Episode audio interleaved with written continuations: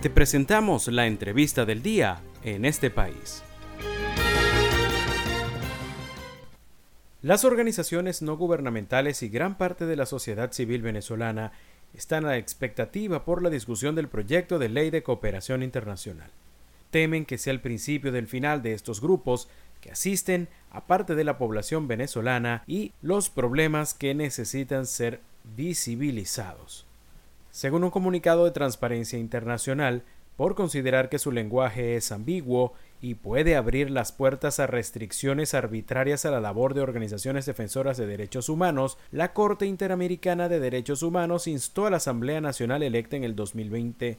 a desechar el proyecto de ley de cooperación internacional que en la actualidad analiza.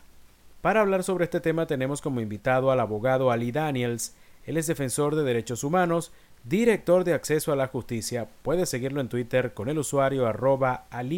Daniels y a su organización como arroba acceso a justicia. Ali, buenas tardes, gracias por darnos su punto de vista sobre este tema.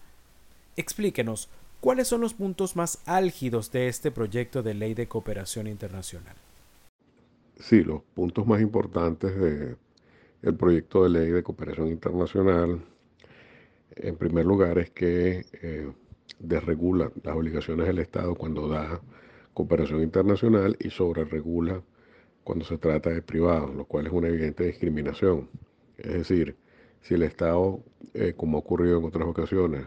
regala dinero al exterior en vez de hacerlo bajo la modalidad de préstamo o los condona, eh, no pasa nada. Pero si las ONG reciben dinero del exterior, entonces se exige transparencia, eh, la transparencia que el mismo Estado no da. Por otro lado, eh, también se exige que cualquier particular pueda eh, preguntarle a una ONG cuáles son sus beneficiarios y cuál es el origen de su fondo, eh, lo cual pues pone en peligro pues a muchas organizaciones, pues cualquier persona que pueda tener fines no lícitos pudiera tener información que no le corresponde por lo delicado de la situación, además de que aquellos beneficiarios de, de programas de salud tienen derecho a que sus eh, datos eh, sean confidenciales. Y finalmente está el tema de las sanciones penales que establece la ley, que son sanciones absolutamente desproporcionadas, que no eh, tienen los, los, elementos mínimos que el derecho penal exige, como es la tipicidad tanto de la acción como de la consecuencia, sino que en realidad es una norma penal en blanco que deja la arbitrariedad del funcionario que va a aplicar la sanción, el hacerla, y eh, finalmente, pues está el hecho de que esta, este proyecto de ley no es más que un elemento más de todo, de todo un contexto en el cual el Estado venezolano cerca a las organizaciones de la sociedad civil y cierra el espacio cívico. Eh, y esto no es más que un elemento más, como ya hemos visto, está la demanda penal contra eh, Marino Alvarado y el padre Alfredo Infante, los allanamientos que ha habido organizaciones de la sociedad civil, eh, la detención de Javier Tarazona, es decir, todos son elementos que unidos nos muestran que se trata de una política de Estado de cercenamiento del espacio cívico en Venezuela. Ali, ¿qué tan importante está siendo el trabajo de las ONG en Venezuela y por qué sería riesgoso para las mismas que esta ley se aprobase? El trabajo de las organizaciones en Venezuela, de la sociedad civil, es muy importante. Primero porque aquellas que se dedican al trabajo humanitario son las que le están brindando a los más necesitados, a los más urgidos de ayuda por la emergencia humanitaria compleja que vive el país, esa ayuda que el Estado no les da, que los ignora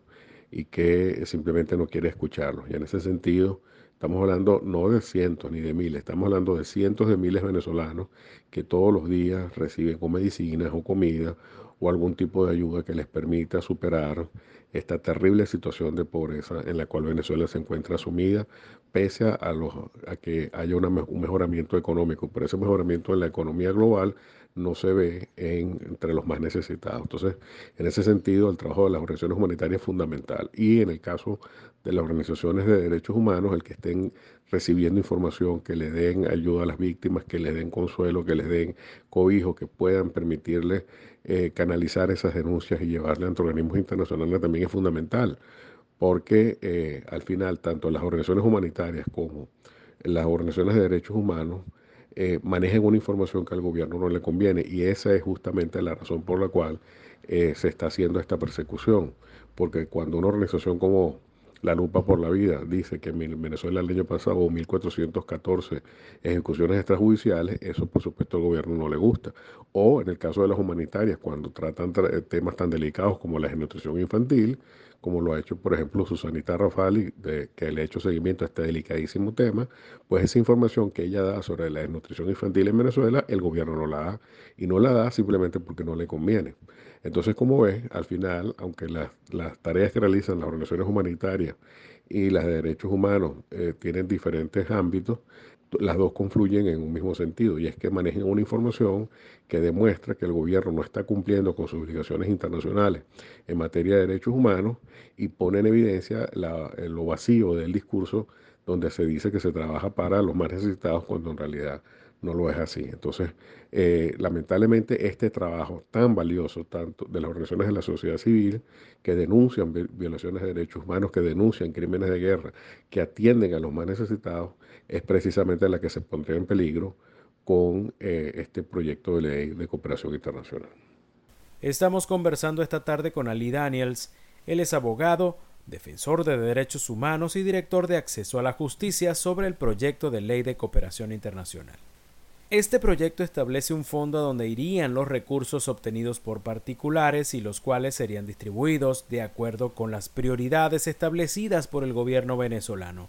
¿En qué posición quedarían, por ejemplo, las organizaciones defensoras de derechos humanos si tomamos en cuenta que una de las denuncias más recurrentes que se hacen es que el mismo gobierno no garantiza los derechos humanos de la población? Sí, los términos en que está constituido el fondo son bastante vagos. Eh, nos preocupa que en el artículo primero, cuando se habla de la cooperación, se dice que la cooperación internacional es del Estado, lo cual eh, sería muy peligroso porque implicaría que entonces para tener acceso a los fondos internacionales tendría que ser a través de este fondo estatal, que no queda claro en la ley, queda en términos muy difusos y es precisamente una de las críticas nuestras si el Estado quiere tener un fondo para ayuda humanitaria, que lo tenga para sus propios programas, pero que no exija que, que esos fondos pasen eh, cuando se trata de fondos destinados a organizaciones no gubernamentales, eh, que no pasen por ese fondo, sino que vayan directamente a regiones como, como es lo correcto, como es lo que corresponde. Eh, porque de lo contrario, ya sabemos lo que va a pasar. cuando se trata de una organización que no sea de los afectos del gobierno, pues evidentemente esos fondos nunca le van a llegar a la organización y eso hay que evitarlo. ¿Por qué? Porque ante tales dificultades, pues esto pondría en riesgo muchos programas que al día de hoy se están ejecutando. Y además quisiera agregar que esos fondos que se están ejecutando aquí en Venezuela se hacen en lo que tiene que ver con la ayuda, humanitaria, en su enorme mayoría a través de Naciones Unidas, es decir, dentro de un marco de trabajo con unos protocolos y con unas exigencias muy claras y que están muy bien definidas por Naciones Unidas. Con lo cual, ese marco de trabajo quedaría en riesgo si ese fondo de cooperación llega a establecerse estatizando la cooperación internacional. Para finalizar, Ali, ¿qué pasaría con la ayuda humanitaria que se recibe en el país si este proyecto de ley es aprobado? La ayuda humanitaria quedaría en riesgo. ¿Por qué? Porque al establecerse tantas limitaciones a ayuda humanitaria y a la ayuda eh, para los derechos humanos, se corre el riesgo de que muchos donantes digan, bueno, si hay tantos problemas para trabajar en Venezuela, pues simplemente nos vamos a otros países. Y esto lo digo porque además hay un elemento de la ley que es el establecimiento de un registro para que las organizaciones puedan tener acceso a la cooperación. Es decir, si las organizaciones no están inscritas en este registro, eh, de acuerdo con la ley, no pueden recibir cooperación internacional. Entonces, el tema está en que no es un registro realmente, sino que es un proceso autorizatorio donde si el gobierno quiere, te van a inscribir y si el gobierno no quiere, no lo van a hacer. Y entonces, en ese sentido, eh, al, establecerse tantas trabas para la ayuda humanitaria, es muy posible que muchos donantes digan, mira, de desgracia está lleno el mundo, lamentablemente, y yo estos fondos que no puedo eh, traer a Venezuela, pues los puedo eh, entregar a otros sitios que tienen necesidades iguales o peores, como por ejemplo el caso de aquí mismo, en nuestra región, el caso de Haití. Entonces, eh, esa es la, situación, que se pone en riesgo la continuación de programas porque eh, el Estado está poniendo obstáculos innecesarios, inútiles y políticamente motivados para que la cooperación internacional llegue a quienes debe llegar, que son los más necesitados. Estamos muy agradecidos con el abogado, defensor de derechos humanos y director de acceso a la justicia, Ali Daniels, quien nos habló esta tarde sobre el proyecto de ley de cooperación internacional.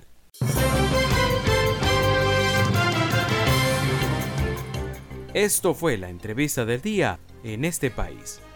Para conocer más el programa, síguenos en nuestras cuentas en redes sociales. Estamos en Twitter e Instagram como arroba en este país radio y visita nuestra página web